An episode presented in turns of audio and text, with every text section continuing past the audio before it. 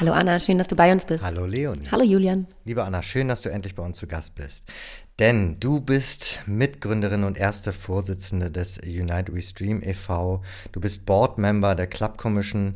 Äh, du hast die Stadt nach acht Nightlife-Konferenzen mitorganisiert und du bist tragender Teil der Initiative Geschlossen für Morgen. Diese Einleitung, das merkt man schon, müsste eigentlich noch viel länger sein, um deine Tätigkeiten vollständig vorzustellen. Erzähl doch mal selbst vielleicht ein bisschen, wie es bei dir losging, äh, dass du deine Rollen hinter den Kulissen des Nachtlebens eigentlich so gefunden hast. Ja, erstmal hallo Julian, hallo Leonie, schön, dass ich hier sein kann. Ja, wo fängt man an? man fängt, glaube ich, äh, ganz, ganz, ganz vorne an. Also ähm, Kulturarbeit begann für mich so mit 17 tatsächlich äh, in einem auch Verein, der Brothers Keepers hieß. Den gibt es inzwischen nicht mehr. Aber ähm, ja, da hat sich quasi die Liebe für die kulturelle Arbeit, ähm, auch in Hinsicht auf kulturpolitische Arbeit halt in mein Herz gepflanzt. Es war ein Verein für afrodeutsche Kulturarbeit, wo sich mehrere ähm, afrodeutsche Künstler zusammengeschlossen hatten, um halt gegen Rassismus zu sprechen. Haben die nicht auch so einen Hit gehabt damals? Richtig, es war damals das Lied äh, Adriano Letzte Warnung, was halt ganz groß, äh, ganz groß in den Charts halt war. Und da hatte ich halt mit den Gründern Adi und Thomas Hürtgen eng zusammengearbeitet und äh, bin von da aus dann halt so in den Bereich ja, Tourmanagement reingerutscht, ähm, Organisation, Labelorganisation auch ein bisschen. Damals noch in Köln. Und äh, von da aus äh, trug es mich dann halt irgendwann Richtung elektronische Musik. Und ich war dann neun Jahre im Kölner A-Theater und bin dort quasi einmal so alle Positionen durch, so, durchlaufen, die man so durchlaufen kann in einem Club. Und habe halt äh, ja die Liebe zur Nacht entdeckt und die Liebe zu den, zu den Nachteulen, die sich in dieser Nacht bewegen. Und ja, dann, ich glaube, vor sechs Jahren jetzt schon, bin ich nach Berlin gekommen, weil ähm, ich in Köln gemerkt habe, dass die clubkulturelle Arbeit dort nicht so offen für mich war, wie ich es gerne gehabt hätte. Bedeutet, dass halt sehr viele Räume halt einfach ähm, der Gentrifizierung weichen mussten. Damals die Papierfabrik wurde abgerissen, das war ganz tragisch. Das hat sich irgendwie jetzt auch bis jetzt noch durchgespielt. Also die Stadt wird nach und nach clubkulturell dem Boden gleich gemacht. Ähm, auch wenn es dort natürlich auch eine ähnliche Formation wie die Clubkommission in Berlin gibt, nämlich die Clubcom, ist es in Berlin natürlich nochmal ein anderes Thema. Ne? Also wir haben halt hier ähm, auch eine Politik, die halt inzwischen erkannt hat, das heißt inzwischen halt damals schon erkannt hat, dank der Arbeit der Clubkommission auch, dass es halt ähm, ein wichtiger Motor ist für die Stadt Berlin halt auch. Hatte sich damals schon angekündigt, dass du auch bei der Club Commission dich involvieren möchtest? Es hatte sich eigentlich nicht angekündigt. ich bin auf jeden Fall mit dem Ziel hergekommen, ähm, mich hier genau in diesen, äh, in diesen Arbeitskreis sozusagen zu stürzen. Die Clubkommission ist ja ein Verein. Ich hatte dann ähm, hier einen anderen Job halt noch angenommen, ähm, der halt mehr im Bereich, äh, ja, Eventaufbau, Event-Location-Aufbau irgendwie lag. Es war alles noch so ein bisschen mehr auf, äh, wie zahle ich meine Miete ausgerichtet.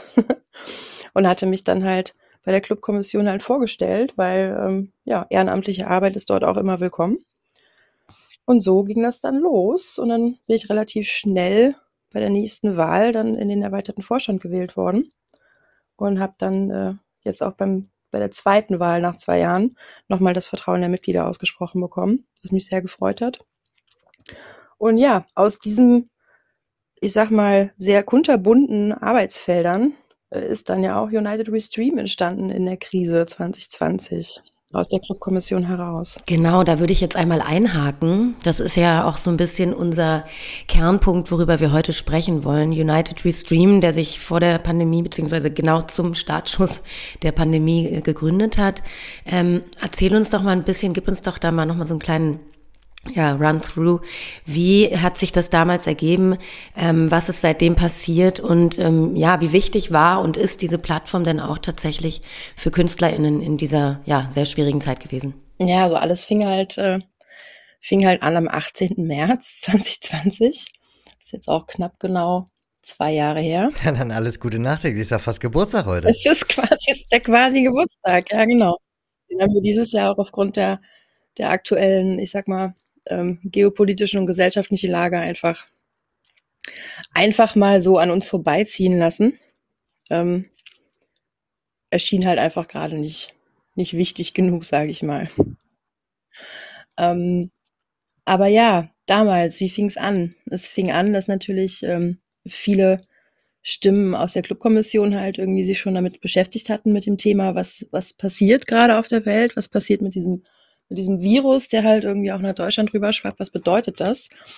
Und wir hatten auch einige sehr äh, voraussichtige ClubbetreiberInnen, die halt schon anmahnten, dass es halt besser wäre, die Clubs halt zu schließen. Und so kam es dann halt auch, dass noch vor Senatsbeschluss die Clubs ähm, gesagt haben, okay, wir sind, wir sind zu. Wir machen zu, wir können das nicht verantworten, weder für unsere Mitarbeiter noch halt für unsere Besucher. Und daraus entstand natürlich halt auch natürlich die die Weitsicht auch von, von Lutz und von, äh, vom Vorstand, dass es was, es muss was getan werden. Also wir brauchen Aufmerksamkeit. So, und die Clubkultur braucht Aufmerksamkeit, weil natürlich in dieser Krise, die noch keiner absehen konnte, von der auch zu dem Zeitpunkt vielleicht wir alle noch gedacht haben, vielleicht sind drei Monaten wieder vorbei. Das wird, das wird bestimmt nicht so lange. Vielleicht im Herbst wieder. Who knows? Das war so ein bisschen das Grundgefühl bei, bei vielen, wenn man jetzt zurückblickt. Da hat man wirklich gedacht, ja gut, jetzt macht man mal vier Monate ja. zu oder beziehungsweise hart mal kurz aus und dann ist es, dann hat man es überstanden. Aber das, ja, man wurde ja sehr, sehr schnell eines Besseren belehrt. Und damals dachte man ja auch, wenn die Pandemie jetzt zwei, drei, vier Monate dauert, ist ja unglaublich lang. Ja. Also man konnte sich ja. ja nicht mal vorstellen, dass sie bis zum Ende des Jahres dauert, geschweige denn zwei Jahre. Ja, genau. Also es ist so, es ist so irre, wenn man daran zurückdenkt. Also man hat halt wirklich so noch in so ganz anderen Zeitfenstern gedacht. Aber was, was natürlich klar war, ist, okay, alle Läden machen zu, wie überleben die? Und dann war es natürlich auch äh, an der, ja, an der Zeit irgendwie, dass unsere erste Vorsitzende, Pamela Schobis, die halt wirklich wahnsinnig gute Arbeit leistet, die brauchte natürlich auch ein bisschen Rückendeckung, also halt auch irgendwie Aufmerksamkeit, weil klar, du hast halt dann, du gehst halt äh, zur Politik und bittest halt natürlich um, um Hilfen und Förderung, aber de facto war das damals ja auch einfach die ganze, die ganze Wirtschaft, so, die dann im ersten Riesen-Lockdown halt runtergefahren wurde. Und wie wir das ja halt immer kennen, Kunst und Kultur steht ja erstmal immer hinten an. Aber da hatten wir dann Gott sei Dank eine super starke Truppe von, ich glaube, es waren sogar relativ schnell an die 200 Freiwillige, die an diesem Projekt mitgearbeitet haben und das aus dem Boden gestampft haben, aus dem Nichts. In vier Tagen waren wir halt ready und haben den ersten Stream aus dem ähm, Watergate gestreamt. Mit Arte Concert zusammen. Also es war, es war Wahnsinn. Ja, es ist beeindruckend, wie die wie die Kultur und die Kunstszene da immer wieder sehr, sehr fest und stark beieinander steht und, und äh, füreinander einspringt. Ja, richtig. Ja, und irgendwie hat es ja auch diese ähm, Krise quasi, ich sag mal, geschafft, ähm, dass die Clubkultur sich vernetzen musste deswegen und ihr diese Plattform dafür sozusagen aufgebaut hat, der Vernetzung, äh, um ja. sich gegenseitig zu supporten äh, aus der Krise heraus.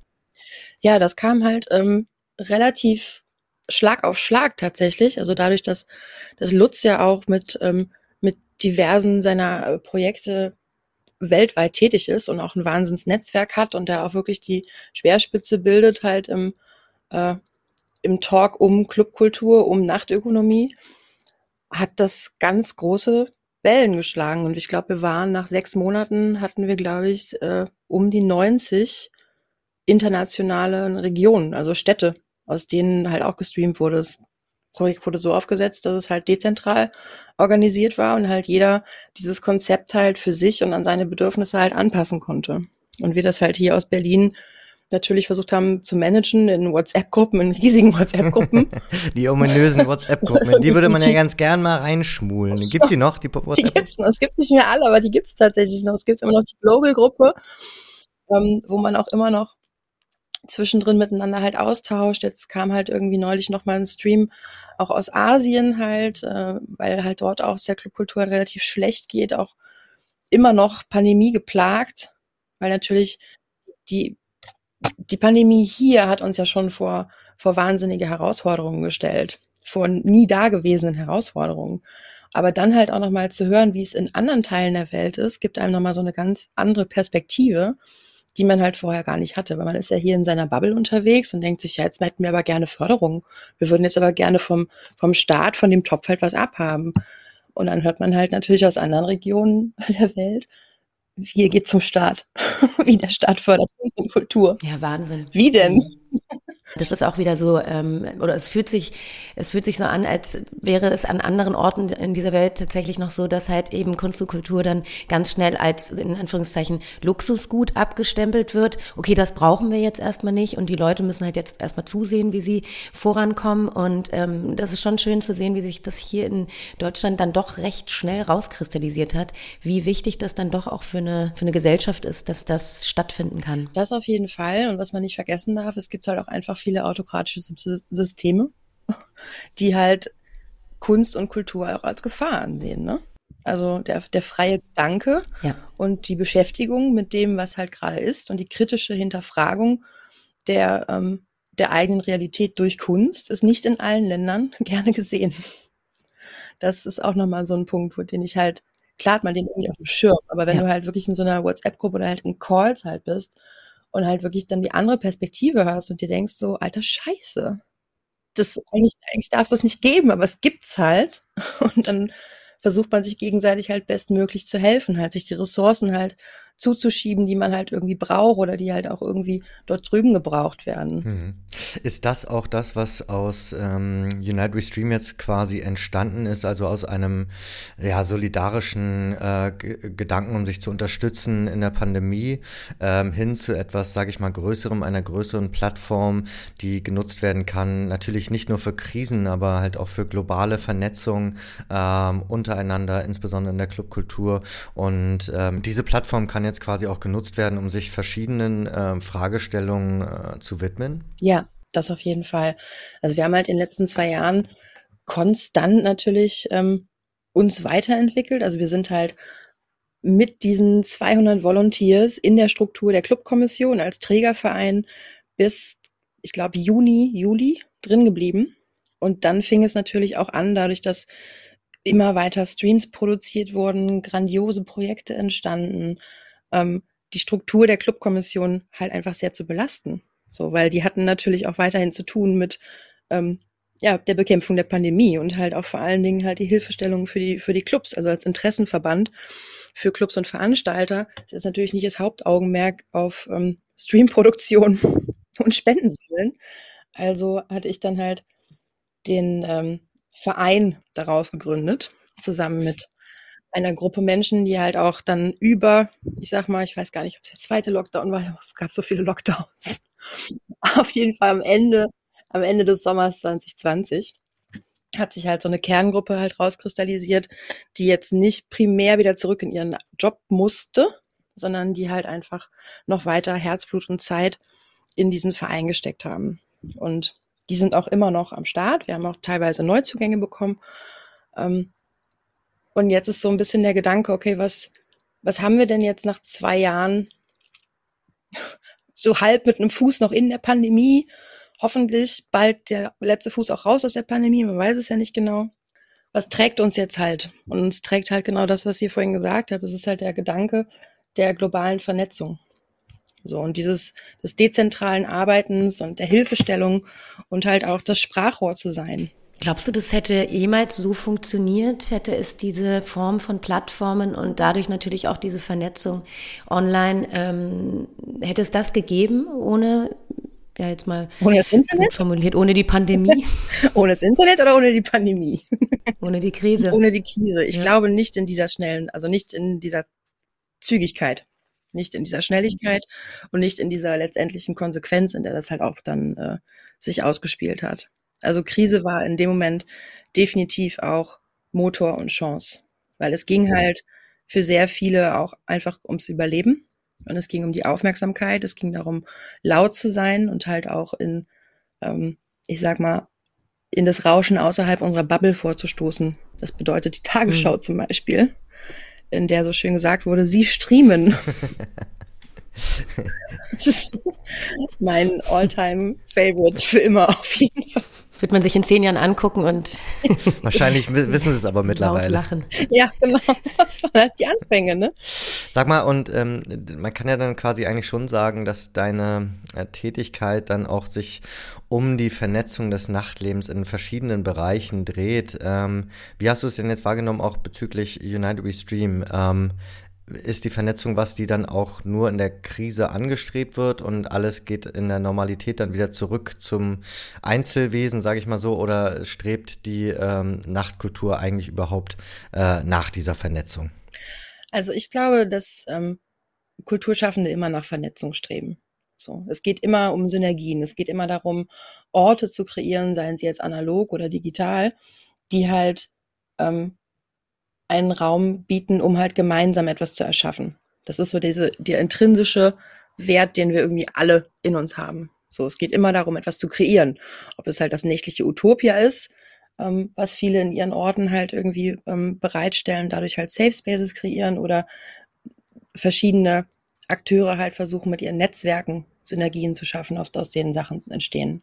Und ähnlich ist es jetzt bei uns bei United We Stream halt auch. Also wir haben halt anerkannt, es gibt halt unglaublich viel guten Content.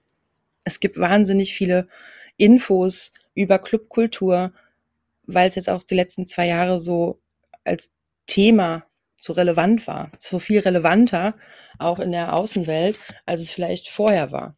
Weil natürlich die Frage auch immer gestellt wurde, so was, was ist denn eigentlich der Wert von Kunst und Kultur? Und wo beginnt das denn alles? Das hat ja immer irgendwie auch einen Anfang. Und selbstorganisierte und selbstbestimmte Räume sind meistens der Anfang von etwas Kreativem.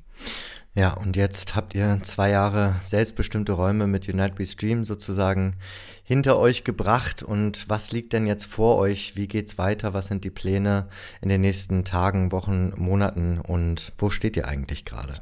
Also, wir haben, ähm, wir haben uns hingesetzt und einmal uns angeschaut, was wir haben und wo wir hinwollen und befinden uns jetzt gerade tatsächlich in der Umstrukturierung dieser Plattform, ähm, wo jetzt ein Kernteam wirklich äh, konsequent daran arbeitet, halt auch die Webseite neu zu strukturieren, ähm, halt auch so ein bisschen diesen, ich sag mal 2020er United We Stream Gedanken von äh, Safe Club Culture and Quarantine, Spendenaktion, das sind wir, das ist unser Kern gewesen. Aber um es halt für die Zukunft irgendwie ein bisschen weiter aufzumachen, geht's halt jetzt wirklich um diesen Plattformgedanken. Also zu sagen, wir, wir bieten eine Plattform und wir bieten halt unsere Strukturen halt an, um den Stimmen eine Reichweite zu verschaffen, die sie halt brauchen und die sie halt vielleicht alleine halt noch nicht kreieren konnten. Aus was für Gründen auch immer nicht wollten, nicht konnten. Und wenn es halt dann vonnöten ist, dann würden wir das einfach gerne als Amplifier in die Welt schießen. Weil es gibt viele Themen. Gerade so Themen, auch wenn man jetzt so an marginalisierte Gruppierungen denkt, die sonst vielleicht gar keine Sprachrohr so richtig haben nach außen hin. Ähm, ist das eine ganz wichtige Plattform und es wäre so schade, wenn diese riesengroße ja, Ebene, die jetzt gebaut wurde, über so viele ähm, Länder, äh, wenn die einfach ver verpuffen würde. Richtig. Da also, arbeiten wir auch stark ja. an, dass es halt nicht passiert. Also ähm, auf der globalen Ebene arbeite ich halt mit, ähm, mit Danaya Volk, meiner Head of Global und zusammen mit halt zwei äh, Damen von Greater Manchester äh, United We Stream halt daran, dass wir diesen Global Network Gedanken einfach weiter aufrechterhalten. Das heißt, dass wir da jetzt natürlich in einem sehr langen Prozess, da ja auch immer jeder noch in anderen Projekten steckt, auch weltweit ganz andere Situationen sind, dass wir das halt ein zusammenfassen, dass es halt ein Austauschnetzwerk halt gibt von Kulturschaffenden für Kulturschaffende auf globaler Ebene. So, damit man halt auch diesen, diesen ja, diese Verbindung halt nicht verliert.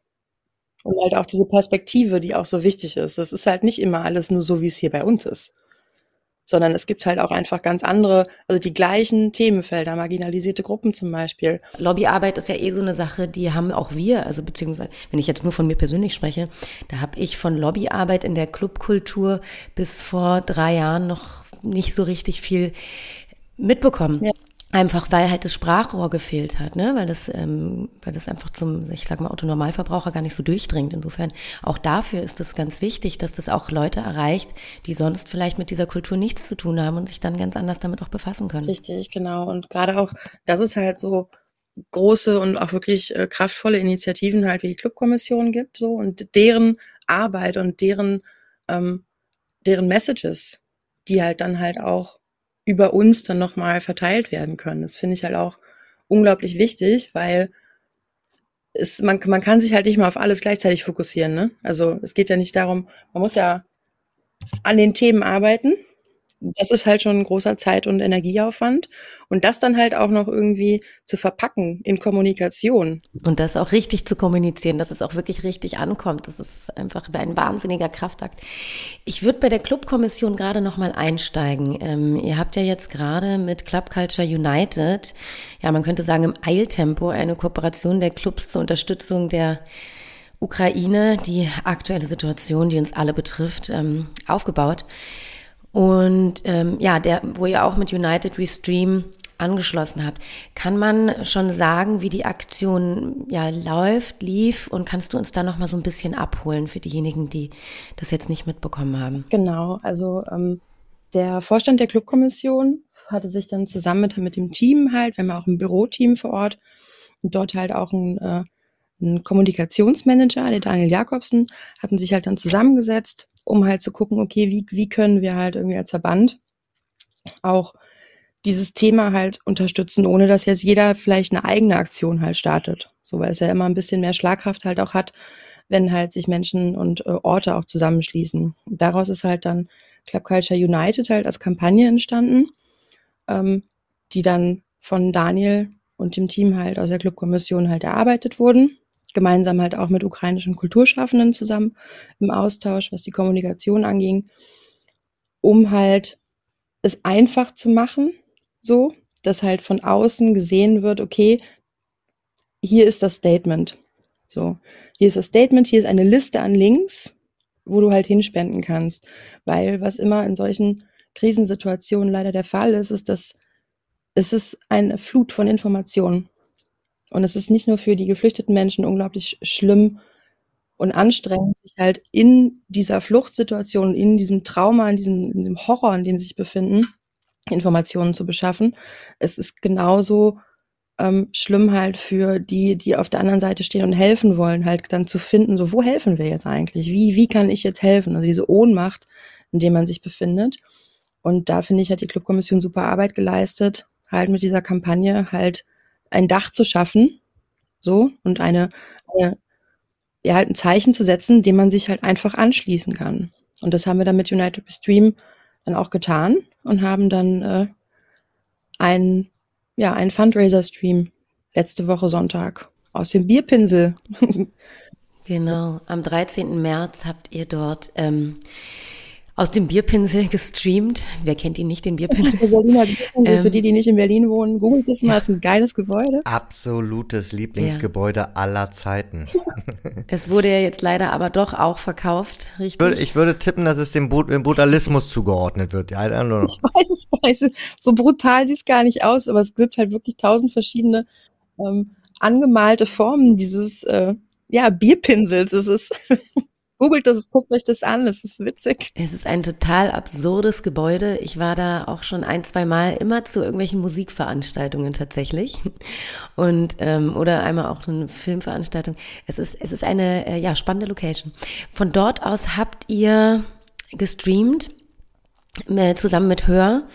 Äh, Stand Up for Ukraine. Ähm, kannst du uns da vielleicht auch mal so ein bisschen mitnehmen? Das muss ja tatsächlich auch, ja, wahrscheinlich nicht der einfachste Weg gewesen sein. Und ihr habt da auch mit ukrainischen KünstlerInnen zusammen ähm, äh, gearbeitet, kooperiert. Ähm, ja, erzähl uns doch mal ein bisschen deine, deine ähm, Gefühle und Erfahrungen. Wie, wie, wie, wie war dieser Tag, diese Nacht? Ähm, also erstmal war es halt wieder ein, eine absolute, absolute Glanzleistung des Teams. Also ich kann immer nur wieder den, den Hut abziehen und mich verneigen vor der, vor der Kraft der Leute, die halt da zusammenkommen, die sich teilweise, also wir haben halt unser Kernteam bei United We Stream, die halt wirklich un, also zu ihren 40-Stunden-Jobs halt dann noch in der Nacht und am Wochenende Unglaubliches geleistet haben. In einer Windeseile gemeinsam halt mit ukrainischen Kulturschaffenden, die halt auch einen Club äh, kulturellen Bezug haben. Dieses, ja, dieses ganze Streaming-Event auf die Beine zu stellen. Also von der, also über die Kuration der DJs bis zur Umsetzung halt hin, war das halt ein Team-Effort. Das war wirklich sehr, sehr viele Menschen, die halt auch gerade aus der ähm, Ukraine geflüchtet sind. Das heißt, aktuell auch schwerst traumatisiert und unter un also unvorstellbaren Zuständen leiden, die halt gemeinsam mit dem Team an der Kommunikation gearbeitet haben, halt daran gearbeitet haben, wie kann man halt den Spendenaufruf, den Linktree halt ähm, darstellen, dass halt auch Geld halt jetzt, sage ich mal, nicht nur in die großen humanitären Töpfe halt gespült wird, sondern halt auch gerade in die Organisationen, von denen sie auch vor Ort wissen, dass dort halt ähm, BIPOC-Menschen geholfen wird, dass halt marginalisierte Gruppen halt unterstützt werden, dass ähm, Pride Ukraine zum Beispiel unterstützt wird. Weil wir auch ähm, aus den Medien halt viel mitbekommen, dass gerade halt ähm, People of Color ähm, und die Black Community dort wirklich auch oh, Furchtbares erleiden müssen an den Grenzen und dass halt auch der Rassismus ähm, unserer europäischen westlichen Welt dort wirklich nochmal on display war. Ne? Also muss man ja mal so sagen. Weißt du, wie es jetzt der ukrainischen Clubkultur und äh, oder auch Kollektiven wie zum Beispiel im K41, wie es denn geht? Äh, Gibt es da einen Austausch? Ähm, kannst du da was genaueres sagen? Also ich kann natürlich nicht äh, für die sprechen und ihnen sagen, wie es ihnen geht. Ich ähm, bin mit einigen halt in Kontakt gewesen, auch halt für die Kommunikation des Streams. Die haben ja auch einen eigenen Community Fund nochmal errichtet, der K41 Community Fund, der halt auch direkte finanzielle Hilfe für die Communities um dieses Kollektiv und um diesen Club herum ähm, dann leisten. Es ist ein schwieriges, es ist ein sehr, schwieriges Thema.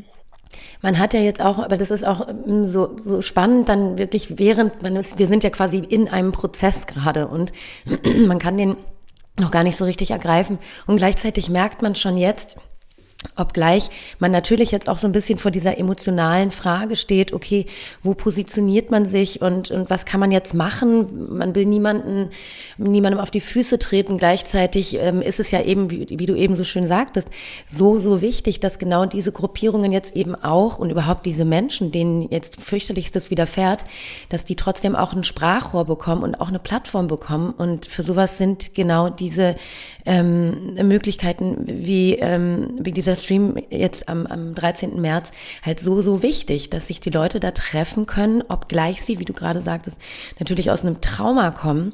Ähm, und dennoch reißen sie sich und raffen sich zusammen, um für ihre Menschen, denen es gerade so geht, wie es ihnen geht, ähm, was zu, zu erschaffen. Und ich finde das wirklich sehr, sehr bemerkenswert und eindrücklich, ähm, dass das dennoch dann ja, stattfinden kann. Also was, was uns auch wichtig war, war halt auch nochmal wirklich die, ähm, die Plattform halt auch den Stimmen der ukrainischen Kulturschaffenden zu geben. Das bedeutet, dass nach jedem Set ähm, ein Interview auch in diesem Stream zu sehen ist.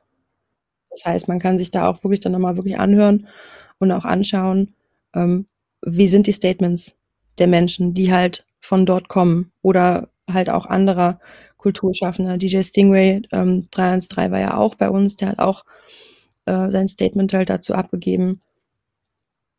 Und es ist wichtig, es ist wichtig halt auch über unsere musikalische Sprache, die wir miteinander haben, ähm, sich halt auch lautstark gegen den Krieg zu positionieren.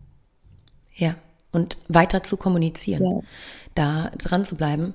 Und man hört es ja auch ähm, jetzt tatsächlich ganz viel, dass eben genau dieser Zusammenhaltsgedanke und dieses Beisammensein, ähm, wo auch immer man sich dann begegnet, dass das für, für diese Menschen, denen jetzt eben genau das passiert oder auch den Familien, Menschen, die damit einfach direkt betroffen sind, dass es ganz wichtig ist, dass sie da jetzt in einer Community ähm, beisammen sein können. Ja, ich glaube, eine wichtige Sache, die ich auch gelernt habe in der Arbeit der letzten drei Wochen ist, man möchte so, man möchte so gerne helfen. Man möchte so gerne, man möchte auch so gerne etwas sagen, aber manchmal, wie ihr ja auch jetzt hier im Podcast merkt, so manchmal schnürt es dir die Kehle zu und du weißt überhaupt nicht, wie du es sagen sollst. Und ich glaube, wichtig ist einfach, dass man zuhört. So, dass wir uns halt einfach unserer, unserer Privilegien und auch unserer westlichen Fehler ganz klar bewusst werden und man sich einfach mal zurücknimmt und halt eher, eher in die, in die Zuhörerposition wechselt und halt Leute einfach fragt, wie geht es dir? Wie kann ich dir helfen? Was kann ich wirklich tun? Sei es jetzt im direkten Umfeld oder sei es halt ähm, bei Initiativen. Also es gibt verschiedenste, verschiedenste Möglichkeiten. Und ganz klar aber auch, man muss sich jetzt da einfach unterordnen und ähm, dem folgen, was da jetzt, ja, was, was von den Stimmen, die das jetzt eben gerade so, so erleben, ähm, uns an die Hand gegeben wird, dass wir eben helfen können. Insofern ist es ganz richtig, was du sagst, nämlich, dass man jetzt einfach viele, viele, viele Fragen stellen muss, ähm, um dann wirklich auch ähm, helfen zu können. Genau.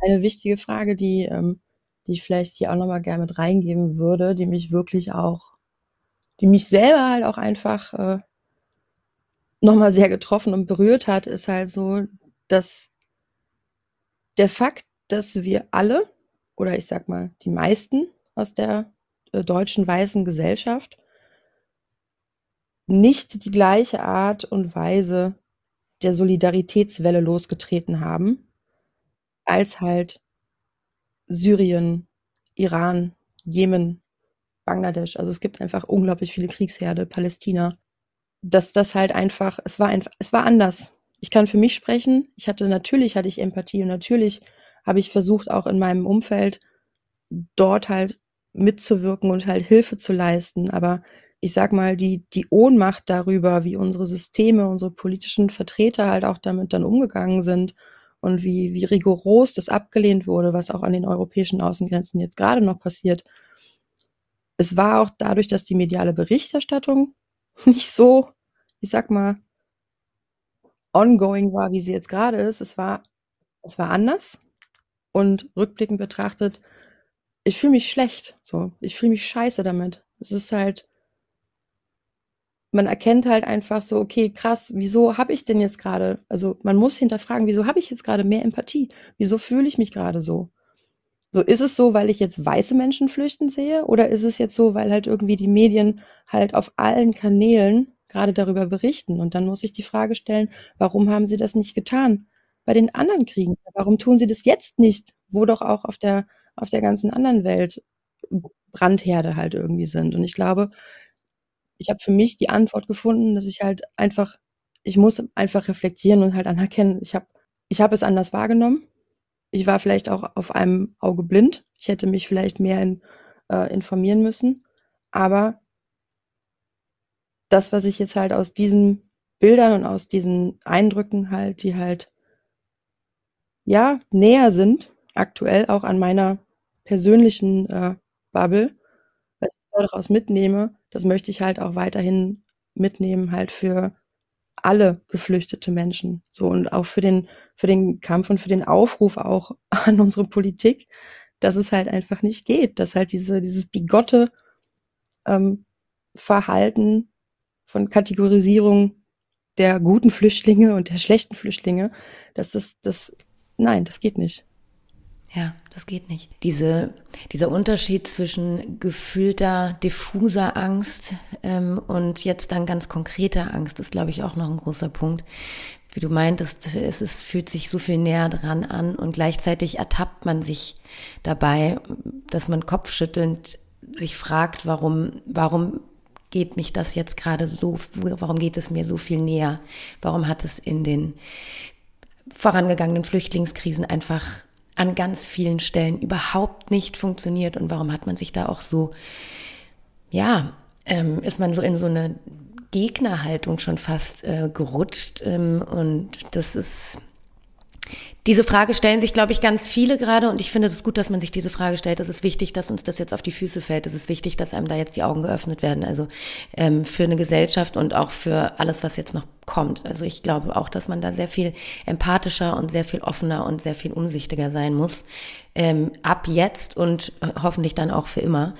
Ähm, insofern, ja, sollte sich da, sollten sich wahrscheinlich ganz viele, nicht alle, mit Sicherheit haben das auch Menschen ähm, schon viel früher anders begriffen, aber auch ich habe mich dabei ertappt und ähm, auch erschrocken, muss ich sagen. Ja, ich auch. Ja, ich meine, klar, die Krise ist, der Krieg ist näher diesmal und dennoch muss man natürlich auch sagen, hoffentlich wird aus ähm, den vergangenen Fehlern äh, gelernt, hoffentlich wird äh, Integration ähm, ähm, ernster genommen, hoffentlich schlägt der Wind nicht wieder um, muss man ja auch sagen. Letztes, äh, die, bei der letzten großen ähm, Geflüchtetenkrise ähm, schlug der Wind irgendwann plötzlich um und ähm, schlimme Parteien haben Aufwind bekommen, also kann man das nur hoffen und und natürlich auch jetzt aktiv zu bleiben, aktiv zu werden, ähm, vielleicht auch nicht nur zu spenden, sage ich mal, ähm, sondern auch ähm, sich involvieren. Und ähm, das tut ihr ja auch mit, mit euren Aktionen und äh, das ist natürlich auch ähm, extrem wichtig und lobenswert. Also was uns unglaublich wichtig ist, ist, dass jetzt mit diesem einen Stream halt nicht alles getan ist. So, es ist wichtig, dass wir weiter den Diskurs über das, was dort passiert, das, was über den Krieg in der Ukraine, über die, über die Horrors, die halt stattfinden täglich, dass wir weiterhin darüber sprechen, dass wir das weiterhin über unsere Kanäle halt verteilen und dass es halt nicht wieder abebbt, weil was man in den letzten Jahren ja auch gelernt hat, ist, dass es halt ganz schnell, sobald irgendwie vielleicht, weiß ich nicht, mediales halt äh, einen anderen Twist findet, dass es dann abebbt. So, das ist, glaube ich, auch eine Angst, die viele ähm, ukrainische Kulturschaffende haben, dass halt einfach irgendwann der Punkt ist, wo halt dann der westliche Medienmarkt gesättigt ist und dann wird halt nicht mehr so viel darüber gesprochen, sondern ist die große Frage, was dann? Und deswegen sind wir weiterhin halt auch in der, ähm, in der Planung der Kommunikation ähm, mit ukrainischen Kulturschaffenden halt als beratende und ja auch betroffene Menschen halt dabei zu gucken, wie wir halt weiterhin darüber aufklären können, wie wir weiterhin helfen können, wie wir die Informationen am besten verbreiten können und ja, hoffen halt, dass wir äh, so unseren Beitrag halt leisten können. Was United We Stream an sich jetzt noch auf das Jahr gesehen geplant hat, sind jetzt alles Sachen, die ich jetzt noch nicht so, die ich jetzt noch nicht so verraten kann. Aber ich sag mal so, da, da kommt was, da kommt auch sehr bald was. Ähm, da kommt auch nochmal sehr bald was äh, in, in der Thematik äh, von, von Krisen und Problemen unserer Zeit. Also in den nächsten zwei Wochen werden wir da nochmal was rausschießen. Und äh, es geht über den musikalischen Aspekt ja dann schon auch weit hinaus. Es wird ja dann, also würdest du selbst sagen, dass ähm, United Restream sich auch in eine, ich sag mal, ja, allumfassende, ähm, auch äh, alles be betrachtende und vielleicht sogar politische Plattform dann äh, wandelt? Also eine politische Plattform würde ich uns nicht nennen. Allerdings sind wir natürlich ähm, auch politisch. Also weil auch für, mhm. für mich und viele vom Team uh, the dance floor is political. It has always been. Es ist einfach so. Mhm. Und in Zeiten wie diesen nicht politisch zu sein, entspricht uns halt nicht. Trotzdem versuchen wir natürlich, das auch immer in den Kontext zu setzen, in dem wir halt agieren. Und das ist halt der clubkulturelle Kontext. Um halt auch politische Themen und auch große Fragen unserer Zeit halt innerhalb unserer Community halt auch zu besprechen und halt auch auf einem Diskursfeld zu halten, welches halt klar nischig ist, aber trotzdem, glaube ich, ähm, weitreichend in der Bearbeitung der Themenfelder. Und ähm, wir haben einige Formate ja auch bei United We Stream, zum Beispiel bei Family Affair. Ähm, das ist unser Format, was das Team halt zum Weltfrauentag letztes Jahr gebracht hat, wo wir halt auch eher in Diskussionen sind. Also klar, es sind immer musikalische ähm, mhm. Sachen dabei, es ist immer ein DJ-Set irgendwie mit dabei, aber es geht halt auch wirklich viel um, um den Diskussionsraum zu öffnen, um halt auch miteinander zu sprechen, um, um mit der Community auch in den Austausch zu treten. Und ich finde, es ist auch ganz wichtig, wie gesagt, für ähm, Personen, die eventuell noch nicht so richtig viel mit der Clubkultur oder mit dieser Szene zu tun hatten, da zu sehen, was für engagierte Menschen da tatsächlich tätig sind. Und äh, man muss ja auch mal dazu sagen, äh, viele von euch arbeiten einfach auf diesen Major Monster Projekten ähm, ähm, freiwillig oder, oder ehrenamtlich. Und äh, also davor auch nochmal echt äh, Hut ab. Ja, also da, da ja. auch, auch, auch nochmal hier an das, äh, an das gesamte Team von United Restream und halt auch deren Netzwerk. Es ist, ich, ich, ich stehe wirklich in, in absoluter Faszination und Ehrfurcht vor diesen, vor diesen Menschen und ihrer Energie, was sie halt in dieser Zusammenkunft schaffen. Also auch für diesen, für den Stream, den wir äh, jetzt gesendet haben letzte Woche. Da waren unglaublich viele Menschen dabei, die hatten, die waren vorher noch nicht die haben sich vorher noch nicht gesehen. Also die kommen aus allen, wirklich allen verschiedenen Ecken. Also jeder vom Team bringt da irgendwie sein Netzwerk mit rein und ob es dann irgendwie der Live-Cutter ist oder die, die Lichtfrau, es ist wirklich, es, ist, es, es tut gut. Es tut gut in solchen Zeiten. Und es ist auch das, was ich dann halt immer merke. Gemeinschaft in Krisenzeiten ist wichtig. Es ist wichtig, zusammen zu sein. Und es ist wichtig, gemeinsam Dinge zu tun. Ja. Und da habt ihr einen großen Beitrag geleistet. Genau, und vielleicht auch noch mal ganz kurz, ähm, man kann wirklich im Kleinen auch helfen. Ne? Man muss nicht die ganze Welt bewegen, aber man kann im Kleinen Dinge tun. Und ich glaube, dafür ist es super wichtig, dass man einfach weiß, wo man eine gute Anlaufstelle hat. Und ähm, ja, da haben wir dank dir, Anna, heute ein bisschen mehr Einblick bekommen und hoffentlich auch an die Menschen, die das jetzt gehört haben. Ähm, jeder kann sich irgendwie engagieren. Das stimmt, auf jeden Fall. Und wenn es nur ist, dass du deinen Nachbarn fragst, wie es ihm geht. Genau. Anna, vielen, vielen Dank für dieses wirklich schöne Gespräch. Und wir wissen alle, dass diese Thematik gerade sehr, sehr schwierig ist, auch zu behandeln. Ähm, aber ja, vielen Dank, dass du da warst und uns da einen kleinen Einblick gewährt hast. Gerne, Lilly, Julian, danke euch. Und äh, halte uns auf dem Laufenden, was weiter passiert. Werde ich auf jeden Fall machen. Ansonsten natürlich auf unserem, auf unserem Kanal United We Stream.